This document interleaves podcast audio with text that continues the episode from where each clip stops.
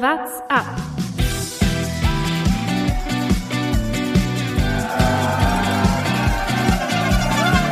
Alle rüber, jetzt alle! Alle rüber! Der Radsport-Podcast. Die Vuelta ist vorbei, die World Tour 2020 damit beendet. Es geht in die Offseason, aber vorher wollen wir natürlich nochmal auf dieses letzte große Etappenrennen zurückschauen hier bei WhatsApp und dazu haben wir heute einen ganz besonderen Gast, äh, den wir begrüßen dürfen. Frisch aus Spanien äh, angereist, wieder zurück in Deutschland. Georg Zimmermann vom Team CCC heute bei WhatsApp. Georg, schön, dass du da bist. Hi, grüßt euch, danke für die Einladung. Und natürlich wie immer mit dabei Jonas Bayer, das Radsportlexikon. Ja, äh, ich kann nur das Radsportlexikon sein, wenn keine Profis dabei sind. Heute wird wahrscheinlich eher Georg äh, hier die, das Radsportlexikon sein. Noch fehlt uns Thomas, aber im Laufe der Sendung wird er noch dazukommen. Da braucht ihr euch keine Sorgen machen, wenn ihr den vermisst habt. Mein Name ist Lukas Bergmann und wir wollen natürlich über diese, dieses letzte Etappenrennen sprechen. 18 äh, Stück waren es nochmal bei der Vuelta in Spanien. Georg, und es war deine erste ähm, große Rundfahrt. Das kurz nach deinem 23. Geburtstag war ein äh, schönes Geburtstagsgeschenk, oder? Ja, das auf jeden Fall. Ich möchte nur nochmal korrigieren, dass ich äh, mich noch nicht als Radsport-Lexikon sehe, als Rookie in der World Tour. da gibt's andere Leute, die das schon länger machen. Kann ja noch werden. Aber wie war die erste Rundfahrt? Was, was ist dein Eindruck nach den 18 Etappen? Also hat mir sehr viel Spaß gemacht. Da hatten eine richtig coole Truppe beieinander und ja, war einfach, waren einfach tolle vier Wochen, die ich da mit meinem Team unterwegs war. Ein schöner Saisonabschluss und hat einfach viel Spaß gemacht. Beschreib mal, wie ist es? äh, Du bist ja schon natürlich einige kleinere Rundfahrten, Wochenrundenfahrten und sowas gefahren, aber ähm, wenn man dann doch mal, es waren jetzt keine 21, weil natürlich durch Corona nochmal drei Etappen weggefallen sind, aber ähm, diese 18 Etappen geht mir ja schon nochmal ein bisschen anders an äh, in Sachen Regeneration. Das ist ja dann nochmal eine, eine ganz, ganz andere Belastung. Äh, wie war das erste Gefühl für dich? Liegt dir sowas? Ähm, oder äh, sagst du, da muss ich mich erst noch reinfinden? Was ist dein, dein Gefühl? Ja, also meine längste Etappenfahrt zuvor war die Tour de l'Avenir mit zehn Etappen an elf Tagen. Also wir hatten einen Ruhetag und von daher war ich erst ab Etappe 11 in neuem Fahrwasser unterwegs und ja, bin da selbstbewusst rangegangen und habe mir gedacht, so wild wird es schon nicht werden hinten raus und das hat sich auch bewahrheitet. Also ich habe mir am Anfang nichts zurückgehalten und hat trotzdem funktioniert. Tour de l'Avenir, da wollen wir nachher noch drauf kommen. Die hast du letztes Jahr sehr, sehr erfolgreich abgeschlossen. Aber wie, wie bist du in die, in die Huelta jetzt reingegangen? Erste Rundfahrt hast du schon erzählt, äh, du hast, wolltest nichts zurückhalten, aber wie war euer, euer Ansatz vom Team CCC, mit dem du ja da warst? Ähm, wir hatten eine recht junge Mannschaft dabei. Also wir hatten ähm, zu Beginn noch zwei sehr erfahrene Fahrer dabei mit dem Simon Geschke und den Fran Ventoso. Die mussten leider ähm, krankheitsbedingt früh nach Hause fahren. Und dann hatten wir ein Team eigentlich mit nur zwei hatten Grand Tour Erfahrungen und für die anderen war das alles Neuland hier. Von daher mussten wir uns da schon auf gewissermaßen auch auf die Erfahrung der sportlichen Leiter und so weiter verlassen, weil wir halt einfach eine recht unerfahrene Truppe waren. Aber es ist am Ende gut aufgegangen und wir sind eine gute Rundfahrt gefahren und ja, hat gepasst. Für dich war es am Ende dann der Gesamtplatz äh, 21, war es dann äh, sowohl bester als, aus dem Team als auch äh, bester Deutscher im Gesamtklassement. Hättest du es, äh, war das vorher gedacht, ähm, dass du irgendwie da guckst, wie weit du im Gesamtklassement nach vorne fährst? War ein Etappensieger euer Ziel? Was, was hätte äh, am besten äh, rauskommen sollen? Was, was war da euer Ziel? Also grundsätzlich am Anfang wollte ich auch eher auf die Etappenziele, Etappenergebnisse gehen und nicht so sehr auf die Gesamtwertung schauen. Dann hat mich aber mein Team gefragt, ob ich es nicht ausprobieren will nach zwei Tagen, wo ich eigentlich ganz gut in der Gesamtwertung stand. Und die Einladung habe ich dankend angenommen und habe dann voll durchgezogen.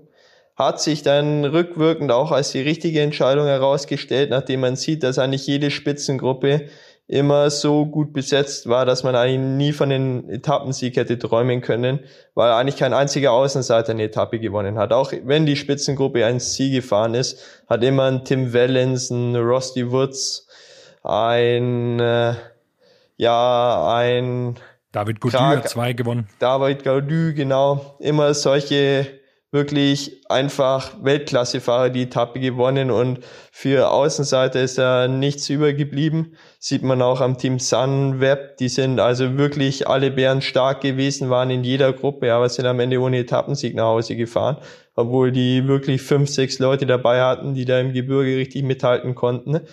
Die haben keinen auf die Gesamtwertung fahren lassen und haben alles auf die Etappensiege gesetzt und das Ziel ist nicht ganz aufgegangen.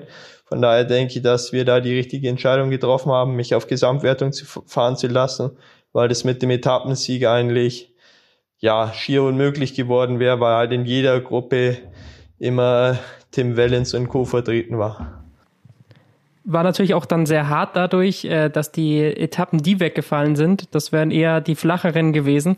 Äh, dadurch gab es dann nicht ganz so viele Flachetappen, wo man sich mal auch äh, hätte ausruhen können, Überführungsetappen, wo dann vielleicht auch mal Ausreißer einfach durchgelassen werden, damit man sich im Peloton ausruhen kann. Wie hast du es erlebt? Ähm, als Zuschauer sah es schon so aus, als würde einfach wirklich an jedem Tag absolut Vollgas gefahren werden und wenig Ruhepausen.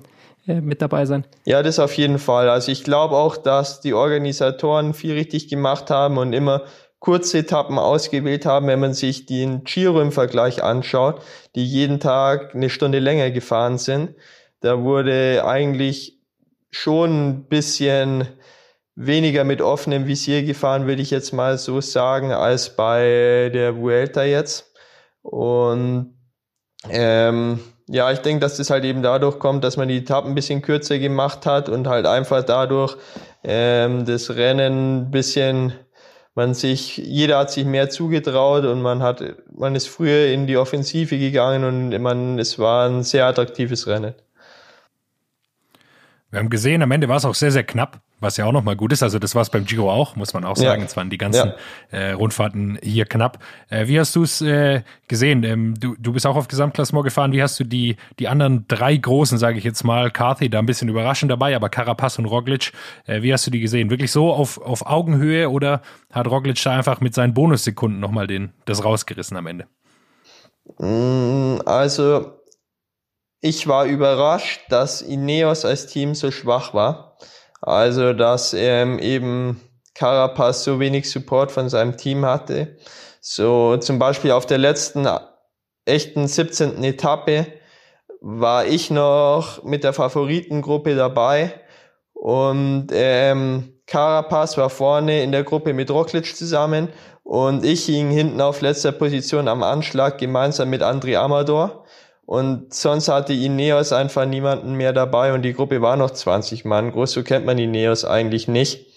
Also das Team war einfach nicht so stark wie sonst und vielleicht hat das den ausschlagenden Punkt gegeben. Oder war das der ausschlaggebende Punkt dann am Ende in der knappen Gesamtwertung, dass halt ähm, Carapaz sich eben nicht auf seine starken Helfer verlassen konnte. Ich meine, die hatten einen Sosa dabei, der sehr vielversprechend gefahren ist in der Vergangenheit, der aber nicht so recht von der Stelle gekommen ist bei der Vuelta. Und noch viele andere große Namen, auch Duran van Baale war, ist ja, ein, ist ja einer der bekanntesten Helfer und sah jetzt nicht so souverän aus wie oft schon.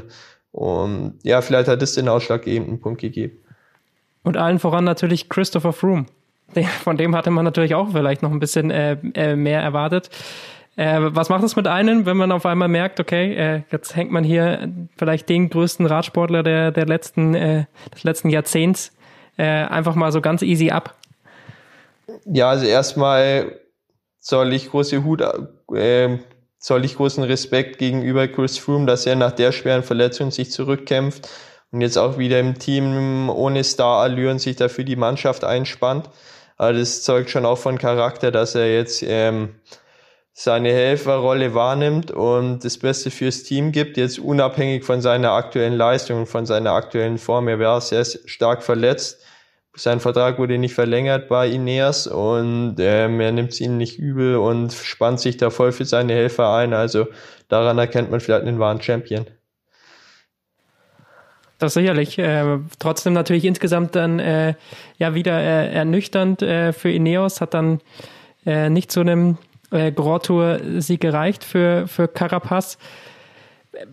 Aber man hat trotzdem gesehen, äh, Roglic hat immer mal wieder auch ein paar schwächere Etappen drin. Also er ist, äh, sieht immer lange Zeit wie der komplette äh, Dominator aus und dann gibt's aber trotzdem noch so, so einzelne e Etappen, wo er ähm, ja dann so, ein, so einen kleinen Einbruch erlebt. Wie, wie würdest du äh, das beurteilen? Also ist, ist dann tatsächlich einfach Jumbo so stark oder ähm, ist es dann doch äh, am Ende äh, Roglic?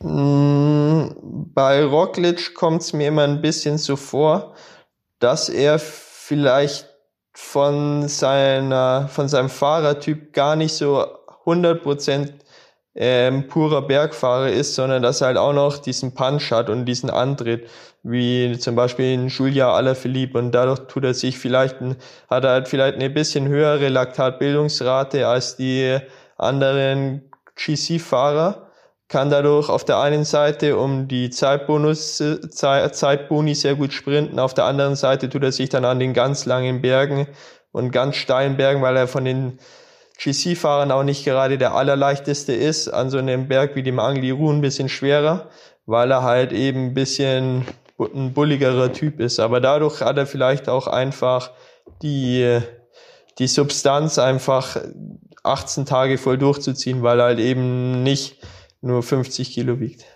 Du hast gerade schon den Berg angesprochen, den Langiru. Äh, ich hoffe, ich spreche es richtig aus. Wenn nicht, äh, ist trotzdem, glaube ich, jedem bekannt. Über 20 Prozent hat er teilweise. Wir haben dann Videos gesehen hinten aus dem Gruppetto. Du warst ja weit entfernt vom Gruppetto, sondern bist auch noch relativ weit vorne hochgefahren. Äh, bevor wir über Roglic sprechen, der da auch Probleme hatte, will ich erstmal natürlich von dir wissen. Äh, wie ging es dir an dem Berg, äh, als du da hoch bist?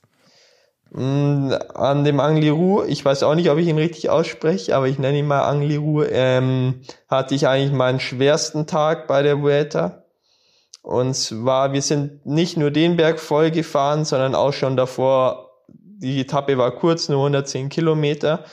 Zwei, drei Berge davor, die im Höhenprofil gar nicht so rauskommen, weil eben der Angliru so steil ist, aber das waren auch anständige Berge. Und am Anfang habe ich mich richtig gut gefühlt, bin auch meine besten Werte von der ganzen Vuelta gefahren. Aber dann an dem Angel die bin ich wirklich auf der Stelle getreten und habe, ich bin noch gemeinsam mit, ähm, mit den Favoriten in den Berg reingefahren und bin dann irgendwie mit über zehn Minuten, wenn ich mich richtig erinnere, übers Zielband gefahren. Also da habe ich wirklich schwer zu leiden gehabt und es war die schwerste Stunde der Vuelta. Die steilen Berge liegen mir sowieso nicht. Und dann hatte ich den auch noch in der schwachen, musste ich den auch noch in der schwachen Phase hochfahren. Und die Kombination hat dann einfach keinen Spaß gemacht.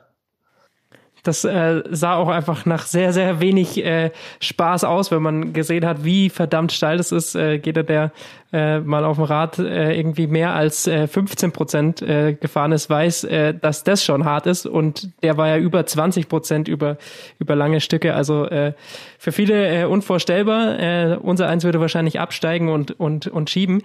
Aber jetzt gehörst du natürlich trotzdem noch zu den, zu den besseren Bergfahrern. Was äh, was sagen dann so deine, deine Kollegen, die vielleicht nicht ganz so stark am Berg dazu? Gab es da irgendwelche Reaktionen? Haben die noch mehr geflucht? Ja, Spaß hat es niemand gemacht und es hat auch nicht mehr so wirklich viel mit Radfahren zu tun. Ich habe mich da mehr wie auf so einem Cross-Trainer gefühlt, weil man da einfach nur mit jedem Muskel am Lenk, mit jedem Muskel, den man im ganzen Körper hat, irgendwie versucht, am Lenker zu reißen und die Beine irgendwie rumzubringen. Also das hat ist eigentlich keine typische Rennradstrecke, diese steilen Berge. Ich mag diese Entwicklung der letzten Jahre im Radsport eigentlich nicht so, dass man die Rennen immer auf irgendwelche auf irgendwelche Asphaltbänder, irgendwelche steilen Berge hochschickt, wo dann oben gar nichts ist. Also ich find's cooler, wenn man einfach so große bekannte Pässe fährt, die auch wirklich irgendwie einen Sinn haben und nicht einfach irgendwelche betonierten Feldwege raussucht, die mal 20 Prozent irgendeinen Hügel hochführen und wo dann oben im besten Fall ein Funkmast ist. Ja, das war ja tatsächlich eine Entwicklung, gerade bei der Vuelta in den letzten Jahren. Also Vuelta ist ja bekannt dafür, eigentlich, dass man immer äh, mit die steilsten Berge, glaube ich, fährt, wenn man das so in den letzten Jahren gesehen hat. Ja, auf jeden Fall. Also ich finde es cooler, wenn man so bekannte Pässe wie den Madeleine oder oder ja, halt einfach diese ganz bekannten, großen, alten, prestigeträchtigen Berge, für die habe ich mehr Faszination als für die schmalen Asphaltbänder zu irgendwelchen Funkmasten. Auch die Tour hat es dieses Jahr gemacht. Äh, die haben auch noch so eine kleine Strecke da hoch betoniert. Ich weiß gar nicht mehr, welcher Berg das den war. Col de la Lose, den musste ich letztes Jahr auch bezwingen. Der ist, äh, zudem heißt es immer, es wäre der erste Pass, der nur für Radfahrer gebaut wurde und gleichzeitig ist es der Pass, der für Rennrad, Rennräder am schlechtesten geeignet ist. Also das ist ein kleiner Widerspruch in sich. Da fährt man am besten wahrscheinlich nur mit dem E-Bike hoch. Oder ja. wahrscheinlich fahren die meisten mit dem E-Bike äh, da hoch, würde ich jetzt mal vermuten. Ähm, du hast gerade so ein bisschen noch über die Faszination gesprochen. Wir sind zwar eigentlich noch bei der Welt, aber ich würde gerne von dir äh, das wissen. Wo, wie hat sich das aufgebaut bei dir? Übers Fernsehen für solche Pässe oder warst du vor Ort bei der Tour oder, oder bei sonstigen Rundfahrten? Mm, ich habe einfach allgemein eine sehr große Faszination für die Berge und gehe gern wandern, gehe gern Skifahren und gehe gern Mountainbiken. Also das hat jetzt gar nichts so mit dem Profiradsport an sich zu tun, sondern ich bin einfach gern draußen, gern in den Bergen und ja, fühle mich einfach da super wohl und bin gern draußen und ich finde es auch cool, im absoluten Hochgebirge unterwegs zu sein. Und ja, daher kommt meine Faszination auch für diese bekannten großen Pässe ähm, die auf große Höhen hochführen. Und ja, die waren jetzt bei der Vuelta zwar nicht so häufig dabei, aber trotzdem hatte ich meinen Spaß. Wir wollen mal noch so ein bisschen äh, mit der deutschen Brille natürlich auch auf diese äh, Vuelta schauen und äh, da war es ja durchaus äh, erfolgreich für, für die, deine Landsleute. Äh, Pascal Ackermann gewinnt am Ende zwei Etappen. Er selber sagt zwar, er hat nur eine gewonnen, weil die eine hat er am grünen Tisch bekommen. Das äh, wollen Radsportler natürlich immer nicht ganz so gern. Äh, trotzdem am Ende stehen für ihn zwei Etappensiege. Ansonsten auch äh, Yannick Steimle, äh, der einen dritten Platz geholt hat. Max Kanter, der einen dritten Platz geholt hat. Also es kommen äh, ganz gute Nachwuchsfahrer äh, nach. Die sind ja alle in, de in deinem Alter. Ähm, was meinst du zum, zum deutschen Radsport, der, da, der danach kommt? Ja, ich glaube, es gab schon lange nicht mehr so viele deutsche Profis und vor allem nicht so viele junge deutsche Profis. Ist eine coole Entwicklung. Janik und Max kenne ich beide sehr gut, bin mit beiden schon gemeinsam Rennen gefahren, mit, Na mit Max im Nationalteam und mit Janik war ich zwei Jahre Teamkollegen, Teamkollege und ja, kommen gut miteinander aus und ich freue mich für jeden Erfolg für die beiden. Mit dem haben wir auch schon hier äh, mal gesprochen, der war hier schon zu Gast. Ähm, und äh, damals hat sich, glaube ich, noch, war noch gar nicht so ganz klar, dass er so ein starker Sprinter ist. Wusstest du das schon, dass er so stark sprinten kann? Janik? Ja. Ähm, ja, eigentlich schon. Also, in meinen Augen war Janik schon immer ein starker Sprinter, der auch gut über die Berge kommt, aber in erster Linie Sprinter ist. Und ähm, das ist jetzt natürlich bei der Vuelta auf einer Etappe über 4000 Höhenmeter zu dem dritten Rang reicht, ist schon überraschend, war wahrscheinlich auch dem Gegenwind geschuldet, aber dass es da zu einem Massensprint kommt.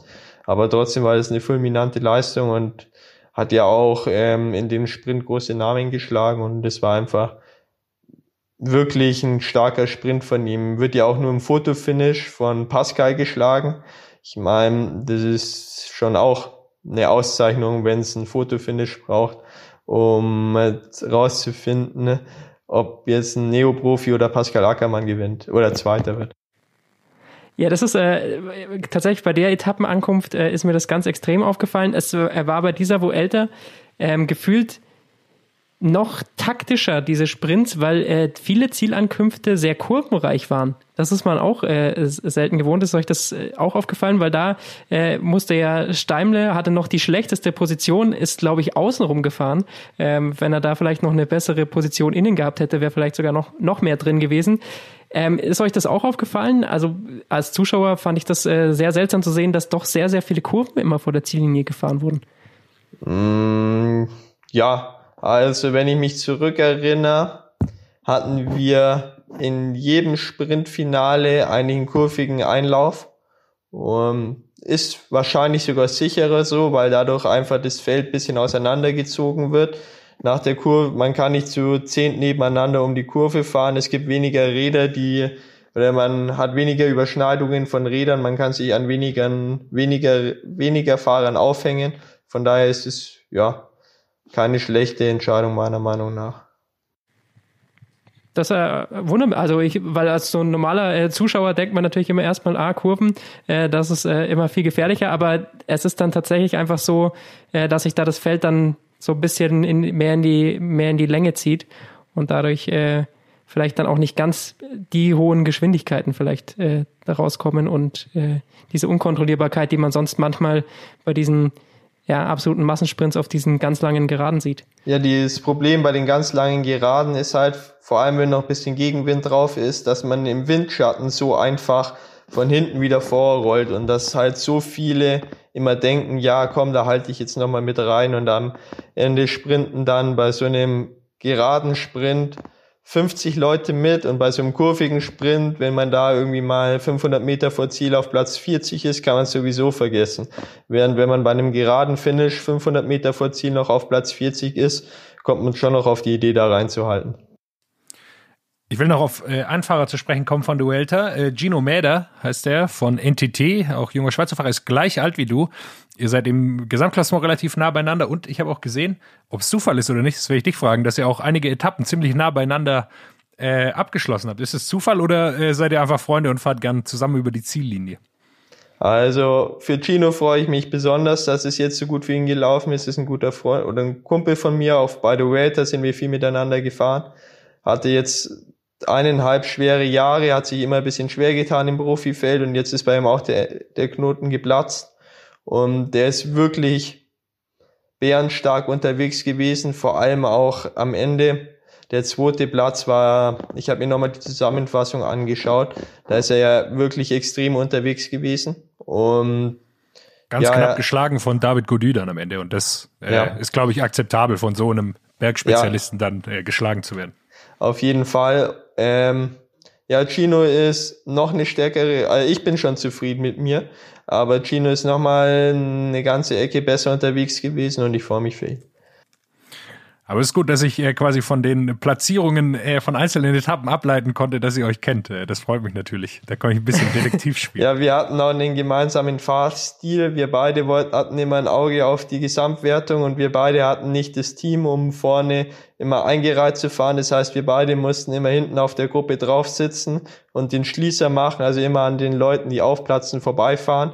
wenn dann kleine Lücken aufgingen, haben wir uns dann einander Windschatten gegeben und wir waren dann fast schon ein eingespieltes Team am Ende. also kann man sich das manchmal auch, äh, auch so ein bisschen sogar äh, aussuchen oder äh, im Feld, mit welchen Fahrern man, man da ganz gern äh, zusammenfährt oder ist das dann einfach Zufall in dem Moment? Ja, also wir waren halt zu dritt immer der Will Barter, noch der Amerikaner von uns, der Gino Mede und ich sind eigentlich immer gemeinsam hinten im Feld gefahren und haben die äh, geschaut, dass wir so lange wie möglich draufbleiben. Von daher sind wir viel nie, all immer aufeinander gesessen und ja. Ja, aber schön zu hören, dass, äh, dass ihr da so eine Solidarität auch über Teamgrenzen hinweg äh, habt. Ähm, äh, Gino Melde hat eine ähnliche Situation äh, wie du. Äh, ihr seid Profis geworden. Jetzt beide Teams hören quasi auf. Bei NTT ist es wohl noch nicht ganz klar. Äh, bei dir ist es klar. Du hast aber ein neues Team gefunden äh, jetzt während der Huelta ist es veröffentlicht worden. Hat dich das sehr beschäftigt, auch während der Huelta, oder kannst du dann sowas komplett ausblenden? Mm, eigentlich kann ich es gut ausblenden. Also die Ungewissheit war jetzt schon das ganze Jahr da. Und ich hatte immer guten Kontakt zu mehreren Clubs und ja, also ich hatte jetzt nie das Gefühl, ähm, auf der Strecke bleiben zu müssen. Von daher ja, also es, es ist angenehmer, den Vertrag dann unterschrieben zu haben und komplett frei zu sein, aber andererseits war das jetzt noch aushaltbar oder war jetzt einfach, es gibt so viele, die jetzt ähm, in problematischen Situationen sind, nicht nur im Radsport und von daher muss man da einfach die Situation hinnehmen, wie sie ist und es ist halt gerade nicht ganz einfach und von daher sitzt man da nicht alleine in dem Boot, dass man eine gewisse Ungewissheit hat oder halt einfach nicht genau weiß, wie es weitergeht und von daher, ähm, ja, das war noch aushaltbar. Es ist Wanti ge äh, geworden. Die werden jetzt äh, im nächsten Jahr dann eben die World Tour Lizenz äh, behalten. Also du bleibst auf jeden Fall äh, der World Tour erhalten. Das ist ja auch schon mal äh, ein, ein sehr, sehr wichtiger Schritt. Trotzdem beschreibt man einfach so ein bisschen ja das Gefühl im Jahr. Ich meine, es war für dich natürlich ein Riesenschritt, ähm, da einen Vertrag in der World Tour bei CCC zu bekommen und dann ähm, ist man ein paar Monate da und muss mit ansehen, dass der Sponsor gleich wieder aussteigt und die und diese Unsicherheit. Was hat was hat das mit dir gemacht? Ja, es war schon sehr schade, weil ähm, das CCC war einfach ein super Team. Ich habe mich so wohl gefühlt, man wurde so gut unterstützt und ich hatte so viel Spaß mit den Jungs. Wir hatten eine richtig klasse Mannschaft, super Betreuer und ich hatte so viel Spaß und es ist echt wirklich so schade, dass die Reise zu Ende geht, aber ich kann es leider nicht ändern. Werde mich mit meinem tollen neuen Team neu einleben müssen. Und ja, aber ist schon sehr schade, weil ich mich einfach wohl gefühlt habe und ich von Anfang an das Gefühl hatte, dass das ein Team ist, wo ich die nächsten fünf, zehn Jahre bleiben könnte oder wo ich mich wirklich wohlfühlen könnte. Aber jetzt werde ich mich nach nur einem Jahr wieder neu einleben müssen, aber das werde ich jetzt auch schaffen. Du gehst zusammen mit Jonas Koch äh, dorthin, was sicherlich auch hilft, äh, äh, dass ihr euch kennt. Simon Geschke war bei euch im Team, mit dem haben wir auch ge gesprochen und hier kann man mir so vor, als jemand, den man auch mal fragen kann, äh, dann wie es jetzt weitergeht und der ein paar Tipps geben kann. Äh, wie, wie kommst du mit Simon äh, klar? Gibt er dir auch Tipps dann äh, im Training oder bei Rennen oder wie auch immer? Ähm, ich war mit Simon nicht viel unterwegs. Zum ersten Mal im Herbst bei den wallonischen Klassikern. Da war ich dann auch mit ihm am Zimmer und war ein super Zimmerkollege, habe viel gelernt und ja, war. Ähm, ist ein netter Kerl. Ich mag ihn wirklich. Und super Rennfahrer ist dieses Jahr vielleicht seine beste Saison überhaupt gefahren, wenn man mal den Tour de France Etappensieg mal ein bisschen ausklammert, weil das natürlich schon noch was Besonderes. Aber so von der Breite her wahrscheinlich seine beste Saison gefahren und ja, hat mir viele Tipps gegeben, strahlt immer eine Gelassenheit aus, strahlt immer eine Sicherheit aus. Und das hilft natürlich dem ganzen Team weiter, wenn man so jemanden in seinen Reihen hat, der schon mal was gewonnen hat, dazu noch Sicherheit ausstrahlt, dazu noch Gelassenheit ausstrahlt. Und ja, das hilft dem Team richtig weiter. CTC ähm, hatte ja über die letzten Jahre, so war zumindest das Gefühl, schon äh, ein Team in Richtung Klassiker aufgebaut. Ähm, also sehr, sehr gute K Klassikerfahrer. Äh, natürlich allen voran äh, Greg van Avermaet äh, als äh, Zugpferd. Ähm, uns ist aufgefallen, ähm, dass äh, bei dir ja es vielleicht auch in die Richtung äh, natürlich äh, gehen könnte. Du bist äh, sehr endschnell äh, oder kannst auch äh, sehr äh, endschnell sein. Ich meine, bei der äh, deutschen Meisterschaft ähm, dieses Jahr Platz vier. Das zeigt zumindest, äh, dass äh, eine sehr, sehr hohe Endschnelligkeit da ist. Aber man sieht jetzt auch 21. im Gesamtklassement. Ähm, am Berg äh, funktioniert es auch super. Also ähm, wo geht's hin für dich in Zukunft? Was, was ist dein Plan? Mm, ja, das weiß ich selber nicht so genau. Also vom Fahrertyp, also von meinen Fähigkeiten her wären vielleicht die Klassiker besser. Also von meiner Mentalität, ähm, glaube ich, liegen mir die Grand Tours besser, weil die Klassiker, ich bin jetzt ein paar gefahren, auch Gent-Wevelgem, wo es, und da ging es schon recht hektisch zur Sache und das ist mir eigentlich, das ist schon Stress pur, so ein Klassiker. Also da muss man immer aufmerksam sein, immer absolut am Limit fahren. Es ist wirklich vor jeder Kurve schlägt man sich die Köpfe ein, wer jetzt als Erster und wer als Zweiter rumfahren darf. Und Vielleicht komme ich da ja auch noch rein, aber grundsätzlich habe ich mich jetzt bei der Vuelta wohler gefühlt, wo man einfach sein Tritt fährt, äh, bergauf einfach seinen Rhythmus fährt und einfach dahin fahren kann, während man bei den Klassikern einfach auf jede Kurve sprintet und dann doch viel die Ellenbogen einsetzen muss. Ein paar Klassiker ist gut, äh, oder du hast jetzt nur einen genannt, du bist noch Lombardei-Rundfahrt gefahren, Flash Wallon, Lüttich, Bastogne, Lüttich, also äh, du hast schon das volle Programm in deiner ersten Profisaison mitgemacht. Ja, also ähm, das war ja eben auch eine tolle Gelegenheit bei dem Team, dass sie mir so viel zutrauen, mich zu so großen Rennen geschickt haben. Ich habe so viel lernen können dieses Jahr, so viele Erfahrungen sammeln können, wie manche Neoprofis oder manche junge Profis fahren in fünf Jahren nicht so große Rennen, wie ich jetzt in meinem ersten Jahr gefahren bin. Dafür bin ich dem Team sehr dankbar. Ich habe tolle Erfahrungen gemacht, bin auch gute Rennen bei manchen äh, manchmal gefahren bei der Lombardei-Rundfahrt hätte wirklich mehr rauskommen können. Da hatte ich einen super Tag wurde leider ein bisschen aufgehalten. Und ja, war einfach klasse, dass ich so viele Chancen bekommen habe. Und wie sieht's dann da jetzt bei, bei Vanti aus? Wird sowas dann schon im, äh, ja, im Gehalt, im äh, Vertragsgespräch damit diskutiert? Ähm, zu welchen Rennen ähm, es irgendwie gehen soll, in was für eine Richtung äh, man versucht, sich dort äh, zu entwickeln? Gibt es da schon Zukunftspläne von Vanti? Ja, wir haben drüber gesprochen. Ähm, ich sehe meine Vielseitigkeit nicht als Schwäche, sondern als große Stärke und die möchte ich mir aufrechterhalten. Ich meine, die Klassiker sind im Frühjahr und die Rundfahrten im Sommer. Warum soll man nicht einfach beides fahren? Ähm, ich glaube, dass das von vielen Fahrern mehr so eine mentale Sache ist, dass jetzt ein Greg van Avermaet sagt, ich bin Klassikerfahrer und ich halte in den Klassikern voll rein. Wenn der wollen würde, könnte er auch vorne bei den Rundfahrten, weil jetzt vielleicht nicht bei der Tour de France vorne auf Gesamtwertung fahren, aber ich glaube, ein Tirreno Adriatico hat er auch schon in der Gesamtwertung gewonnen und da ging es auch bestimmt irgendeinen Berg hoch. Von daher glaube ich, dass das bei vielen Fahrern auch eine mentale Sache ist bin mir auch sicher, dass ein Tom Dumoulin, wenn er wollen würde, könnte er auch ein Paris-Roubaix gewinnen. Aber halt, er redet sich ein, dass er Rundfahrer ist und dann fährt er halt nur Rundfahren. Und ich möchte da open-minded bleiben und bei jedem Rennen mein Bestes geben und immer, wenn man mich wo an der Startliste, stell, Startlinie stellt, gebe ich mein Bestes fürs Team und das möchte ich beibehalten. Da ist ja Simon Geschke äh, der perfekte Ansprechpartner. Der äh, hält bei jedem rein und dieses Jahr hat er auch äh, bei fast allen Rennen, bei denen er gestartet ist, eine richtig gute Leistung abgeliefert, auch bei den Klassikern, wo sich ja dann Greg van Avermaet ein bisschen verletzt hatte und er nur durch einen Platten äh, einen Top, Top Ten Platz äh, verloren hat, leider. Ähm, ja, äh, aber da kannst du dich ja gut an ihn halten, würde ich jetzt mal sagen. Ja, genau, ist ein super Beispiel für jemand, der auch einfach äh, bei keinem Rennen sagt, nee, heute ist nicht für mich sondern auch immer sein Bestes gibt. Und ich glaube, das ist auch die richtige Einstellung, wie man an den Sport rangehen sollte. Am Ende muss man bei jedem Rennen einfach nur Rad fahren und ja, es ist. Du, also, dass du Rundfahrten kannst, äh, wissen wir. Du hast Tour de l'Avenir vorher schon angesprochen, äh, die größte Nachwuchsrundfahrt quasi. Du hast letztes Jahr da Platz 5 ähm, äh, erreicht. Glaubst du, das hat dir äh, quasi den letzten Schub gegeben zum Profivertrag oder war das vorher schon klar? Ich habe meinen Vertrag vorher schon unterschrieben gehabt. Ah, schauen. Da habe ich eine falsche These Andersrum. aufgestellt. Andersrum war es. Also der Vertrag hatte ich dann in der Tour de l'Avenir vielleicht nochmal beflügelt. Ja, ja.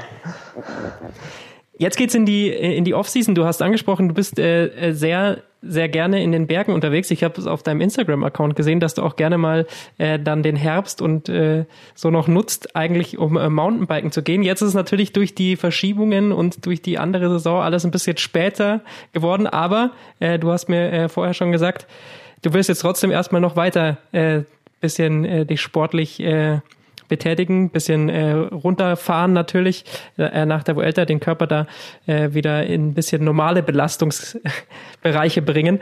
Ähm, was ist geplant? Ähm, ich habe auf Instagram gesehen, du bist, warst vorher schon im Wald unterwegs äh, mit einem mit dem Gravelbike. Ähm, ist das jetzt vielleicht noch für die nächsten Wochen und Monate angesagt?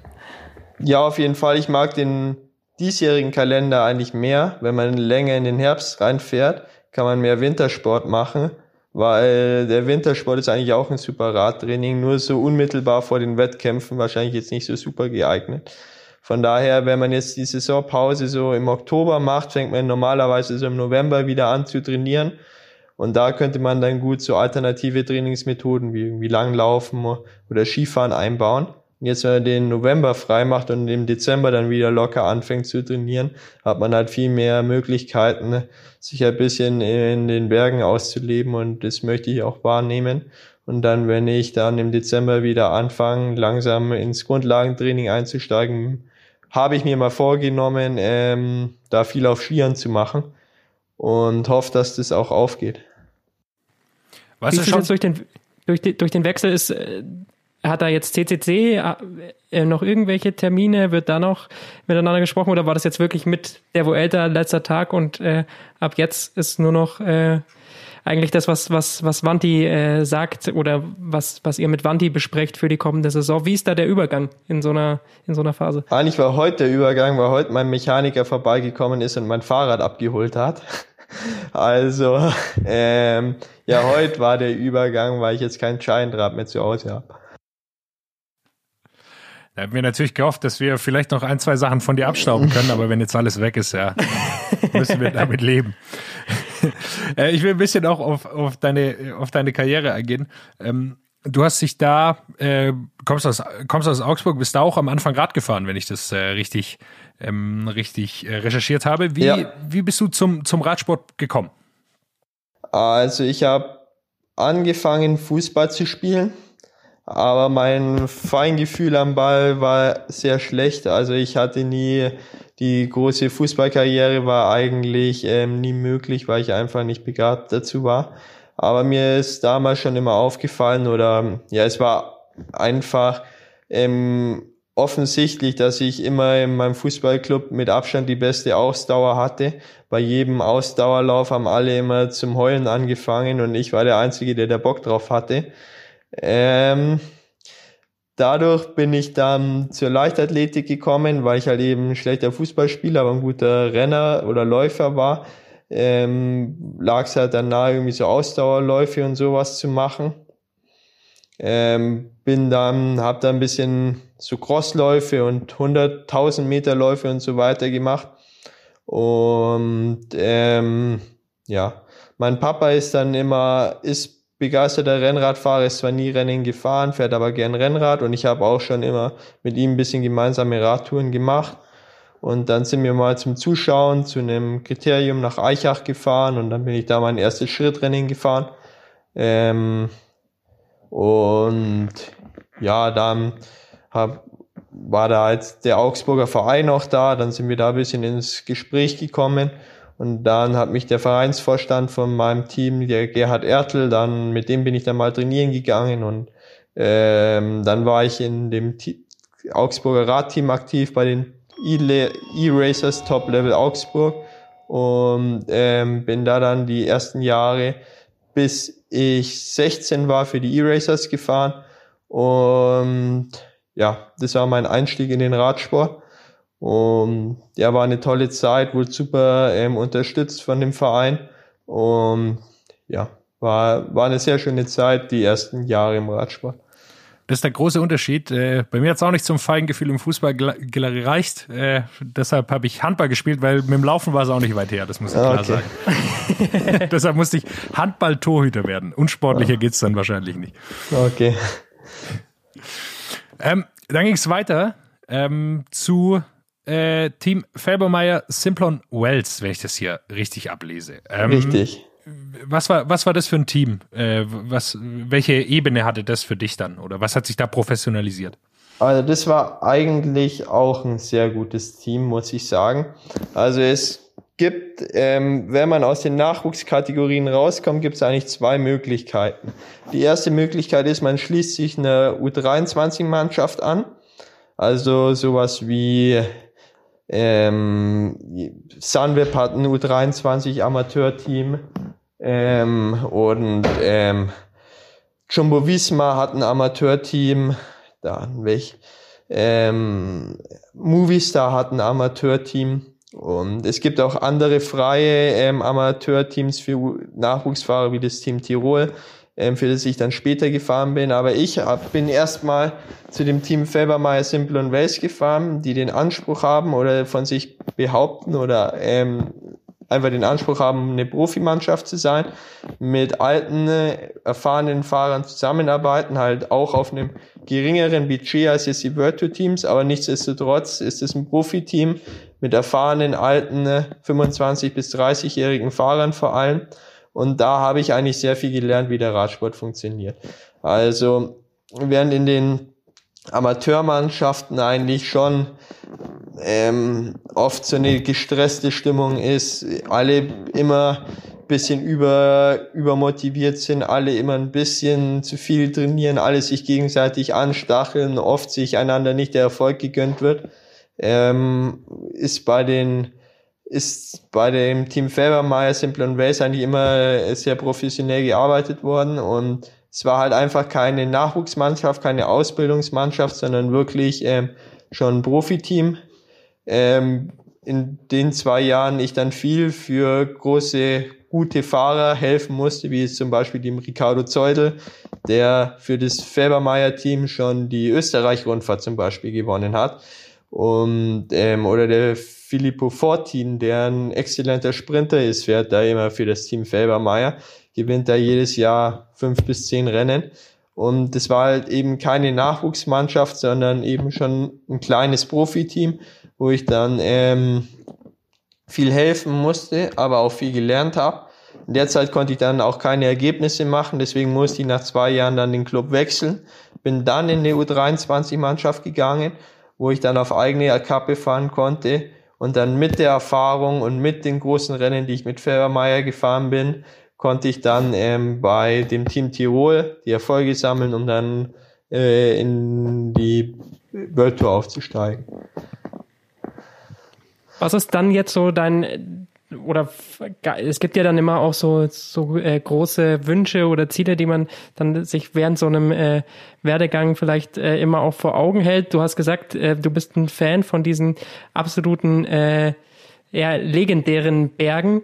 Gibt's irgendwas, was du auf jeden Fall in deiner Karriere mal äh, mal schaffen willst, irgendeinen einen Sieg, den du besonders ins, ins, ins Auge gefasst hast, vielleicht. Was ist so dir das, was dich antreibt? Ich habe zwei große Träume, für die ich jeden Tag rausgehe zum Trainieren. Das eine ist, ich möchte deutscher Meister werden und der zweite ist, ich möchte Tour de France Etappe gewinnen. Ähm, ja, das sind so meine zwei großen Ziele, für die ich hinarbeite. Und ja, das ist meine größte Motivation, jeden Tag zu trainieren. Jonas, hast du noch was? Ja, ähm, ich würde noch ein Thema gerne ansprechen. Du bist äh, 23. Ähm, du fährst noch ums weiße Trikot, einer von den jungen Fahrern im Peloton. Aber wir haben inzwischen eine Entwicklung, dass es Fahrer gibt, äh, wie den aktuellen Tour de France-Sieger Tadej Pogacar, äh, Remco Evenepoel, der in dieser Saison die drittmeisten Siege geholt hat, obwohl er die halbe Saison quasi nicht mehr mitfahren konnte. Ähm, wie, wie geht man damit um als so junger Fahrer, wenn man sowas dann sieht, dass so äh, absolute Ausnahmetalente, dass es die auch gibt äh, und, und man selber aber natürlich einfach, äh, wie du es beschrieben hast, ja den vollkommen richtigen Weg geht, äh, langsam aufzubauen, um dann in die World Tour zu kommen? Ja, das ist ja eine ganz neue Entwicklung. Das gab es ja vor Jahren noch überhaupt nicht, dass man von der U19 direkt in die World Tour gegangen ist. Jetzt wird das mehr und mehr der Fall. Mein Trainingspartner von zu Hause, Marco Brenner, geht ja jetzt auch den gleichen Weg ähm, direkt aus der U19 zu Sunweb. Bin auch mal gespannt, ähm, ob sich das so etabliert, ob das ähm, ja so weitergeht. Bin da wirklich gespannt, wie das weitergeht. Aber auf jeden Fall bin ich wirklich, ist es eine riesen Motivation für mich, weil es eben zeigt, was möglich ist. Ich meine, mit Tadi bin ich schon viele Rennen gemeinsam gefahren, weil er als Slowene und ich für ein österreichisches Team waren halt einfach weil es lokal so nah aneinander ist, sind wir eigentlich 2018 alle Rennen gemeinsam gefahren. Er hat zwar alle gewonnen, aber ich konnte auch immer halbwegs mitfahren. Und ähm, ist eine riesen Motivation für mich. Auch wenn man jetzt Almeida beim Giro anschaut, wie der unterwegs war, ist ja auch ähm, extrem gut unterwegs gewesen. Ich glaube 14 Tage im äh, pinken Trikot, wenn ich mich jetzt nicht täusche. Ähm, mit ihm bin ich auch schon viele Rennen gemeinsam gefahren und das ist eine riesen Motivation für mich, ähm, weil man einfach sieht, was möglich ist. Ich habe auch dieses Jahr bei den Profis gefühlt, dass ich, dass es in mir steckt, wenn ich noch ein bisschen besser werde, wenn ich noch, ich weiß, dass ich noch nicht mein absolutes Top-Level erreicht habe, weil ich merke, dass ich von Monat zu Monat immer ein kleines bisschen besser werde. Und ja, das ist eine große Motivation für mich, dass es möglich ist, bei den World Tour Rennen vorne mitzufahren. Gut, jetzt wird's richtig dunkel. Wir sehen uns hier gleich nicht mehr, muss man sagen. Wir haben quasi kurz vor kurz vor äh, Dämmerung angefangen zu podcasten. Jetzt äh, sind wir quasi fertig. Äh, Georg, danke dir ganz herzlich. Äh, es hat großen Spaß gemacht, äh, mit dir darüber zu sprechen, über die Huelta, über, über deine Karriere und äh, was sonst noch so passiert im Radsport. Danke dir. Bitte, bitte. War mir auch eine große Ehre. Dann natürlich viel Erfolg äh, bei, bei Vanti im nächsten Jahr neue Aufgabe und äh, natürlich auch neue große Ziele. Alles klar, ich bin auch gespannt, wie es wird. Und ja. Wir drücken natürlich äh, die Daumen. Alles klar, macht's gut. Ciao. Und jetzt holen wir uns unseren dritten Mann im Bunde äh, wieder mit rein, Thomas Gerlich, der gerade sehr enttäuscht ist, weil er äh, gerade erfahren hat, äh, dass wir jetzt das Interview an Anfang gestellt haben und äh, danach quasi hier jetzt äh, zu dritt über den restlichen äh, über das restliche Zeug sprechen, was so in der Radsportwelt passiert ist. Denn Thomas hat sich eine wunderbare Anmod, einen wunderbaren Gag für euch ausgedacht heute und jetzt konnte er ihn nicht präsentieren. Aber Thomas, wir tun jetzt einfach mal so, als wären die letzten 45 Minuten nicht geschehen. Und jetzt geht die Folge komplett neu los. Hier ist Eigentlich dein fängt die Gag. Folge jetzt erst an. Danke.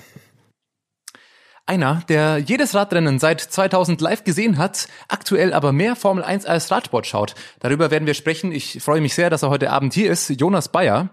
Und einer, der trägt die Radsportleidenschaft schon im Namen und über den gesagt wurde, der fährt im Radurlaub. Am Ende die Runde auch, am Ende der Runde auch ab und an noch zweimal den Campingplatz auf und ab, nur um dann laut Duschbier zu rufen. Das finde ich ganz, ganz spannend. Ich freue mich sehr. Lukas Bergi Bergmann. Und damit herzlich willkommen zu Radsport Flammrouge Emotionen 2020.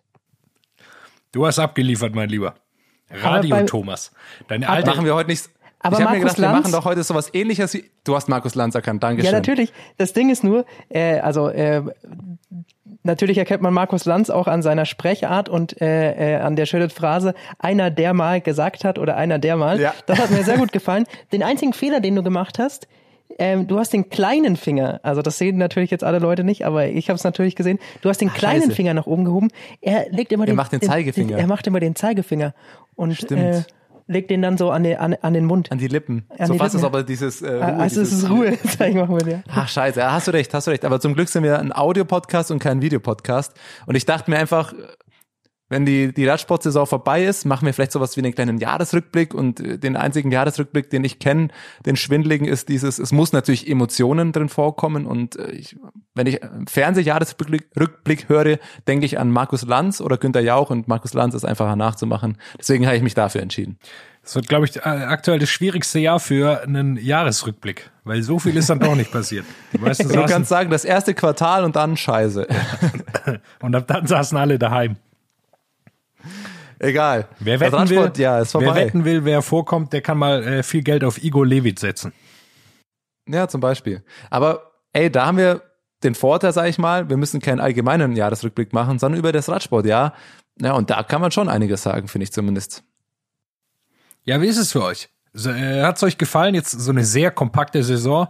Äh, ich, aus meiner Sicht haben sie es zumindest ganz gut rübergebracht. Ein, zwei Rennen mussten ausfallen, so ist es dann. Ähm, war von, glaube ich, von vornherein klar, aber das Groß und Ganzen fand ich es dann doch recht gelungen nach dem Wieder Wiederstart quasi. Jein.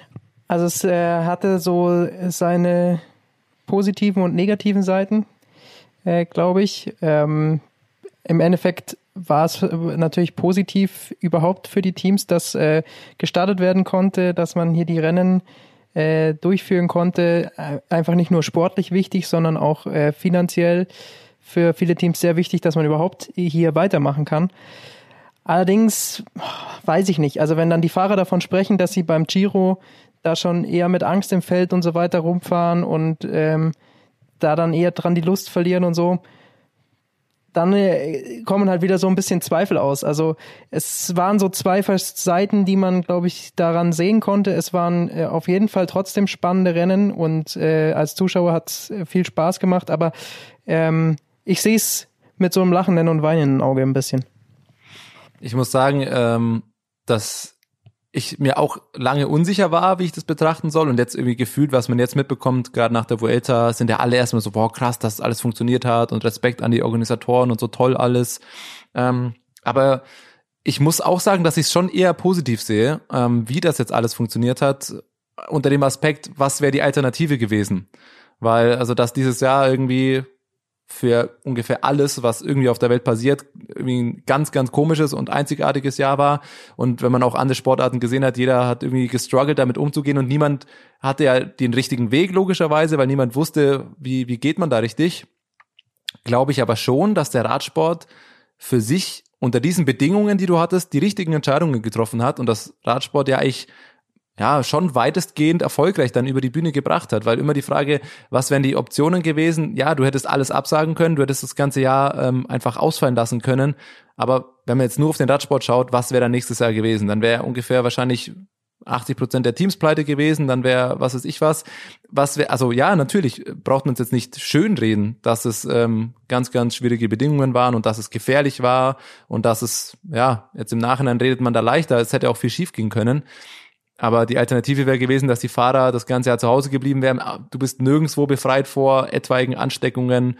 Ähm, ich muss auch ehrlich sagen, auch ich jetzt als Privatmensch habe einen gewissen Respekt und eine gewisse weiß nicht, ob das Angst ist, aber überall, wo du dich und, und unterwegs bist, keiner hat Bock, irgendwie sich mit einem, äh, ja, mit einem Virus anzustecken. Und das kann ja überall passieren. Und jetzt, das, was jetzt, jetzt gerade ganz aktuell im Kopf ist, wenn man zum Beispiel die Vuelta betrachtet, ist das ja alles ziemlich, ziemlich gut über die Bühne gebracht worden. Und ich glaube, dass der Radsport da insgesamt, glaube ich, schon vieles richtig gemacht hat. Was, glaube ich, auf jeden Fall erwähnt werden muss, was nicht gut lief, waren die Junioren- und Nachwuchsklassen, die jetzt überhaupt keine Rennen mehr fahren konnten. Und das ist wirklich ein großes Problem. Äh, wir haben es gerade gehört von äh, Georg Zimmermann. Er äh, für ihn war das natürlich auch eine Kacksituation. Sein Team hat sich aufgelöst, aber die äh, suchen nach neuen Profiverträgen und konnten sich nicht wirklich zeigen bei den Rennen. Das ist eine, eine absolute Katastrophe. Da hätte man vielleicht, hätte man sich überlegen können, an die großen Rennen angegliedert, noch ein, zwei kleinere äh, Juniorenrennen irgendwie zu machen und für die Frauen natürlich das Gleiche. Ja, bei den Frauen ähm, war es aber auch nicht nur im Jugendbereich, sondern für den Frauenbereich, glaube ich, war es auch äh, im Profibereich ein sehr, sehr schwieriges Jahr. Ähm, es kam jetzt nochmal eine sehr spannende Umfrage raus. Ähm, und ich glaube, dass das auch ein bisschen Corona-bedingt ist.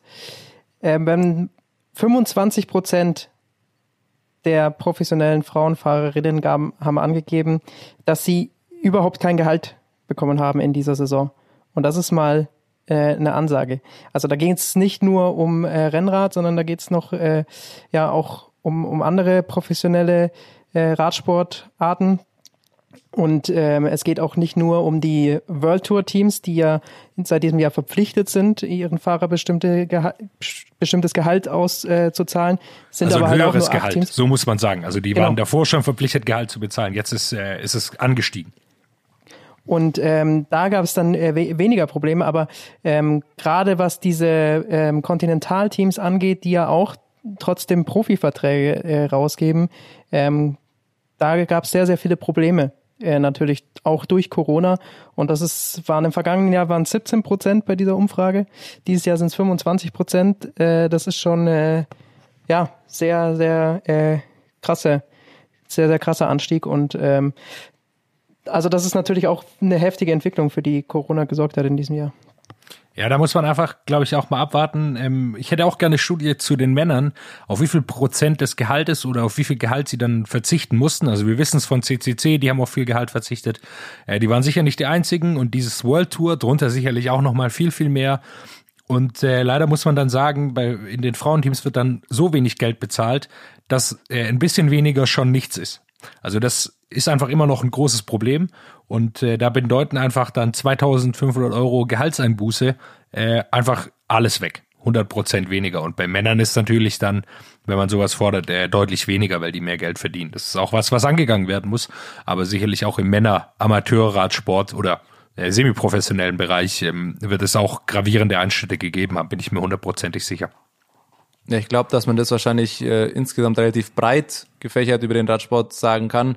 Die Kleinen, die es wahrscheinlich an sich schon am schwersten haben, werden am meisten unter der Situation gelitten haben. Und die Großen, die, sag ich mal, bei denen eh schon alles äh, relativ gut läuft und so weiter, die werden äh, schätzungsweise, ich habe jetzt natürlich keine genauen Eindrücke, werden das wahrscheinlich am besten überstanden haben, ja, wie wir es jetzt angesprochen haben, die Frauensportarten, wo es eh Verbesserungs- und Nachholbedarf logischerweise gibt, genauso wie die Junioren, also alle, die ähm, eh schon kämpfen und eh schon sich um ihren Platz ähm, drängen müssen und äh, kämpfen müssen, die haben darunter natürlich logischerweise am meisten gelitten, aber nennen wir einen Bereich, der unter die, diesem Corona-Jahr irgendwie nicht gelitten hat, weil ich denke mir immer noch so, ähm, ohne jetzt die ganzen Dinge zu vernachlässigen, die wir logischerweise ansprechen müssen und was ihr auch gerade schon gesagt habt, im Mai, Juni hätte ich nicht gedacht, dass die Radsportsaison so laufen wird, wie es jetzt zu Ende gegangen ist. Da war noch so, okay, vielleicht schafft's die Tour und ein paar andere Rennen, aber äh, im Oktober, November noch eine Vuelta zu fahren, kann ich mir nicht vorstellen. Und äh,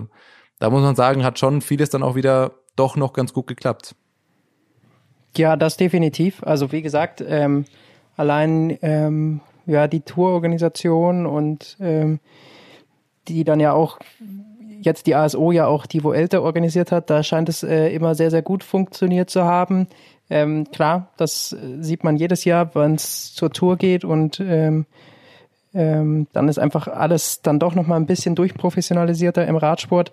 Allerdings ist da eben dann auch ein großer Unterschied zu diesen anderen Etappenrennen. Deswegen dann beim Giro, da haben wir die vielen Probleme gehört. Ähm, bei den anderen Rennen, gut, bei den Eintagesrennen, da kannst du das natürlich auch leichter ähm, als bei so drei Wochen Rundfahrten irgendwie außen vor halten, weil dann ähm, schläft man vielleicht zwar auch mal in einem Hotel oder so, aber da ist einfach die An- und Abreise dann relativ schnell vor und nach dem Rennen. Das ist dann nochmal ein bisschen eine andere Geschichte. Aber ja, ähm, auch ich war immer skeptisch und habe nie gedacht, dass das durchgeht. Und ähm, sportlich, glaube ich, ähm, war es extrem spannend, extrem cooles Radsportjahr mit äh, sehr vielen coolen Entwicklungen. Wir hatten die Nachteile vielleicht bei dem einen oder anderen Fahrer, der im Lockdown nicht ganz so trainieren konnte, äh, wie er wollte. Das äh, können wir jetzt so pauschal nicht sagen, weil wir nicht wissen, wie es sonst gelaufen wäre, aber ähm, ist, ist vermutbar, aber ich glaube im Großen und Ganzen waren es die großen Namen, die man vorne erwartet haben und die sich da tolle Zweikämpfe geliefert haben.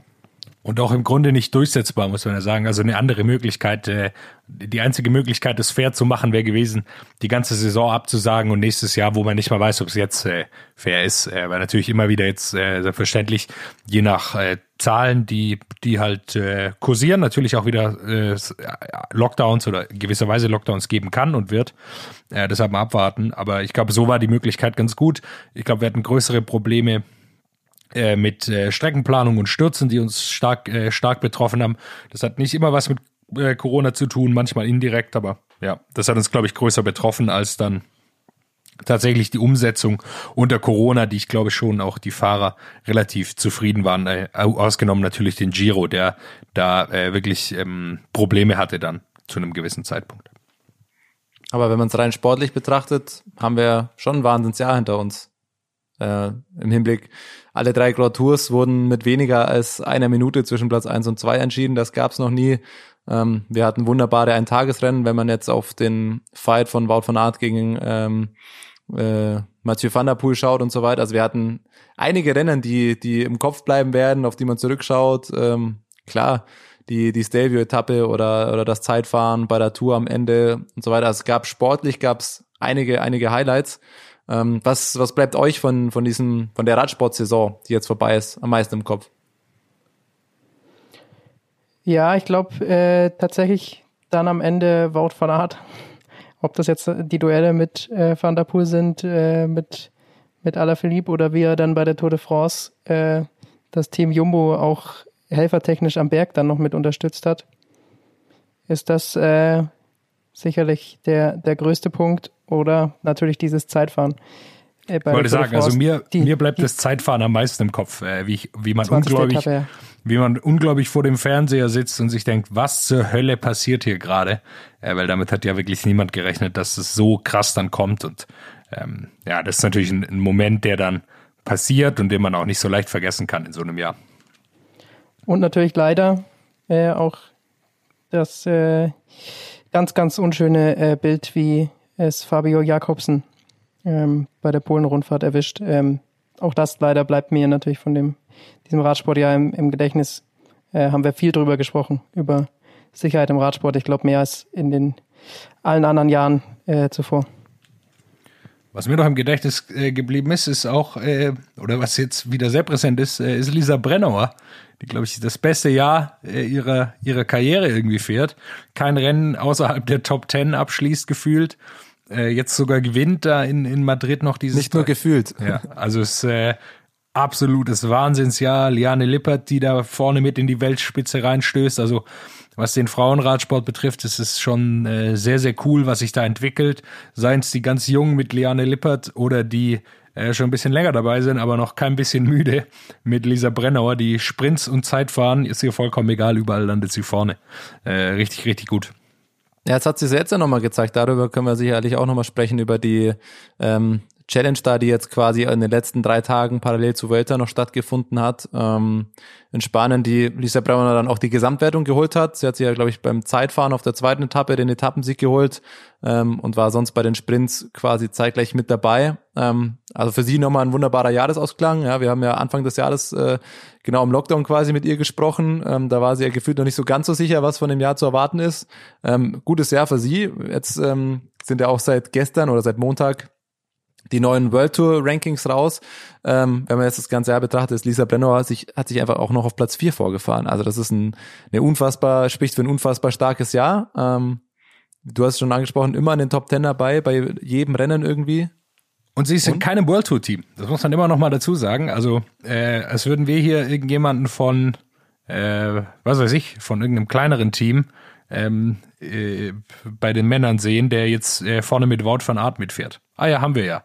Mathieu van Ich wollte der gerade sagen, weißt du, wer bei den Männern auf Platz 4 ist? Ich glaube tatsächlich, dass Van der Poel auch auf Platz, ja, er ist auch auf Platz 4. Ja, du hast bei den Männern und bei den Frauen im World Ranking hast du auf Platz 4 einen Fahrer, der nicht in einem World Tour Team fährt. Beim Besprechen ist es mir eingefallen. ja, Verdammt, ich wollte gerade sagen, Auch bei den Männern wir haben hier wir einen. irgendwen, der hier mit Wout van Aert bei irgendeinem Das wäre Klassiker wenn wir hier mit mitfährt. Mathieu van der Poel hätten. Also, Okay, ja, das okay. vielleicht, vielleicht ist Lisa Brennauer ähm, der Mathieu van der Poel der Frauen oder andersrum. Ähm, Dafür ist sie Nee, natürlich schon zu lange, äh, zu lange dabei. Dafür ist sie, klar, klar, aber also sie hat ein unfassbar starkes Jahr gefahren. Ähm, ich finde eh, wenn man jetzt kurz ähm, zumindest die World Tour Rankings noch durchgeht, oder müssen wir jetzt nicht lang durchgehen, aber da haben sich schon noch paar, paar spannende Sachen getan, bei den Teams ja auch. Ähm, das Alpecin Phoenix ist ja, hat sich ja immer noch, immerhin noch auf Platz 12 im Team World Tour Ranking gefahren, obwohl sie nicht mal ein World Tour Team sind.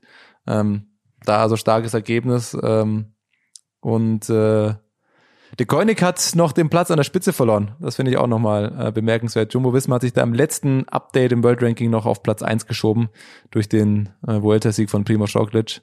Ähm, De Koenig da also nur noch auf Platz 2. Ich denke, Patrick Lefevre wird sich äh, wütend ein Glas an die Wand geworfen haben oder was auch immer Patrick Lefevre macht, wenn er sowas sieht. wütend getwittert. Ja, da- im Zweifel ja. Habe ich noch nicht geschaut. Im Zweifel aber ja. Ja, es sind zu viele Eintagesrennen ausgefallen. Das ähm, spielt Quickstep nicht in die Karten.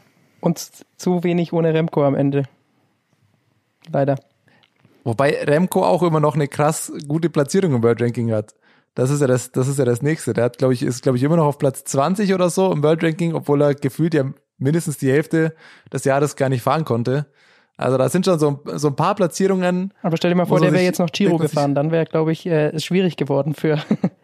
Ja, äh, aber Remco. Evenepoel ist, im, ist zum Beispiel vor Jay Hindley im World Tour Ranking. Ähm, oder vor Nibali, da gibt's ein paar, die, oder Filippo Ganna, der ja auch doch ein paar Rennen gewonnen hat ähm, dieses Jahr. Also Chapeau, da gibt's schon, gibt's schon ein paar gute Ergebnisse. Der, Mann, ist, Deutsche der Mann Jahr, hat jedes Rennen gewonnen, bei dem 14. er angetreten ist, glaube ich, äh, ist bis, zu dem, bis zu dem Sturz.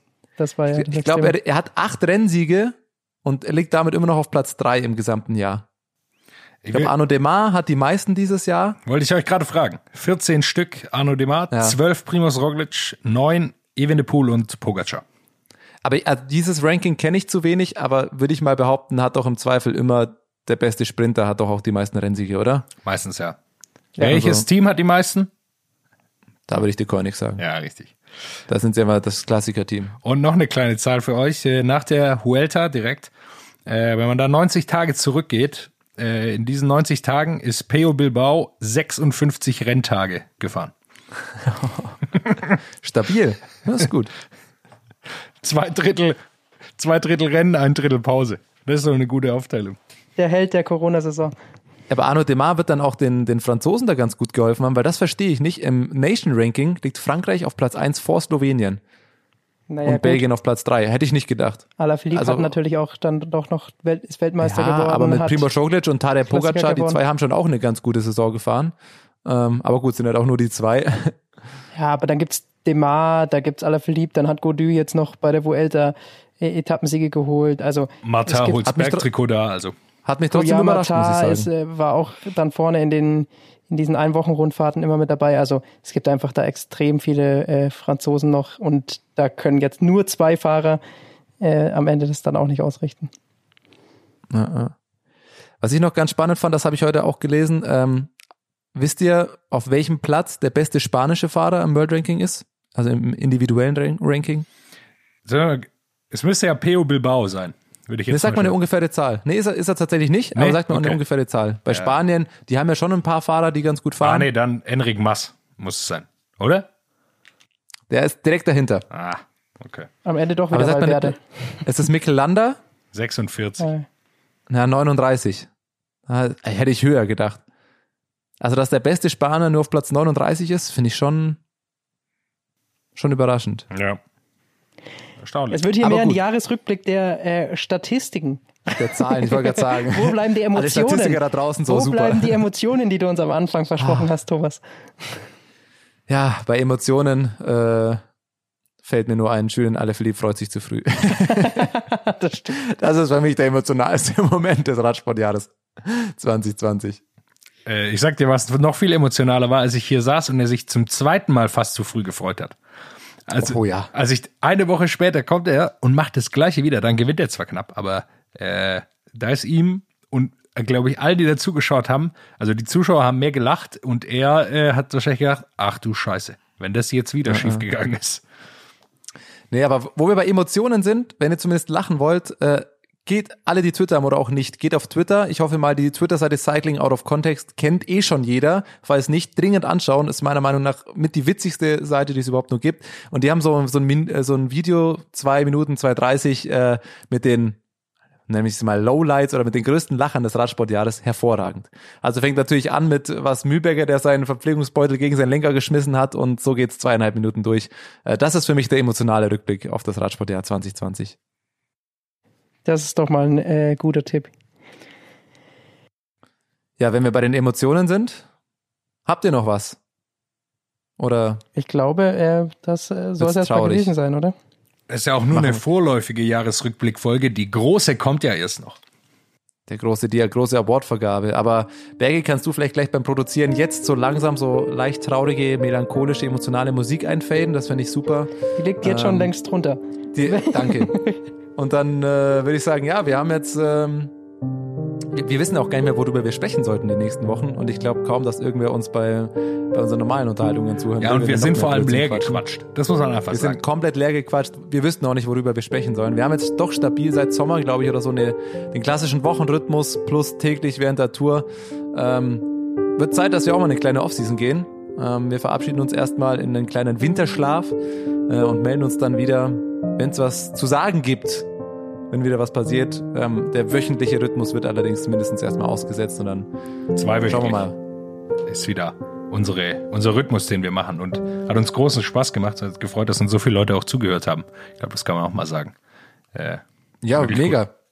Gebt uns auch gerne Feedback, wie euch, äh, wie ihr das äh, Radsportjahr empfunden habt. Ähm, Jonas hat schon angesprochen, wir werden auch nochmal eine Award-Show machen mit bester Fahrer, bestes Rennen, pipapo. Also lasst uns da gerne eure Meinungen wissen. Gebt uns Feedback, wie ihr das Radsportjahr fandet, ähm, wie ihr unseren Podcast findet, sehr gerne. Ähm, freut uns immer, was zu hören. Auch Kritik oder Änderungswünsche oder Vorschläge hören wir jederzeit gerne über Twitter oder Instagram. Wünsche für Gäste ich- sind auch angenommen. Klar. Und dann würde ich sagen, begeben wir uns langsam in den Podcast-Lockdown im November. Sozusagen auf die äh, Podcast-Rolle. Ja. Oh, das ist echt schlimm. Ich Muss war, jetzt, letzte äh, Woche das, er- ich, war das, ich war letzte Woche das erste Mal wieder auf der Rolle. Es ist nicht schön. Irgendwann diese Woche. Georg Zimmermann hat es vorher noch gesagt, er macht jetzt, äh, trainiert ein bisschen ab. Das machen wir im Grunde jetzt gerade. Wir sprechen so ein bisschen aus, äh, versuchen, floaten so ein bisschen. Und äh, im Dezember geht's wieder los mit einem leichten Auftakt für ihn, leichte Grundlage. Und ich glaube, das sollten wir uns auch, äh, das gleiche wir's Programm gilt so. für uns auch. Machen wir im Dezember Grundlagen-Podcast und dann locker GA1-Bereiche. Dann können wir mal ein paar Intervalle podcasten und dann schauen wir weiter. so wird's gemacht. Bis dahin Sehr hoffe gut. ich, äh, habt ihr äh, Hörer auch gerne ähm, eine, eine gute Offseason. Vielleicht geht's ja auch auf die Rolle. Oder einfach futtern, wie man das normalerweise in der Offseason macht. Bisschen, bisschen zunehmend, ist erlaubt. What's up? Der Radsport-Podcast.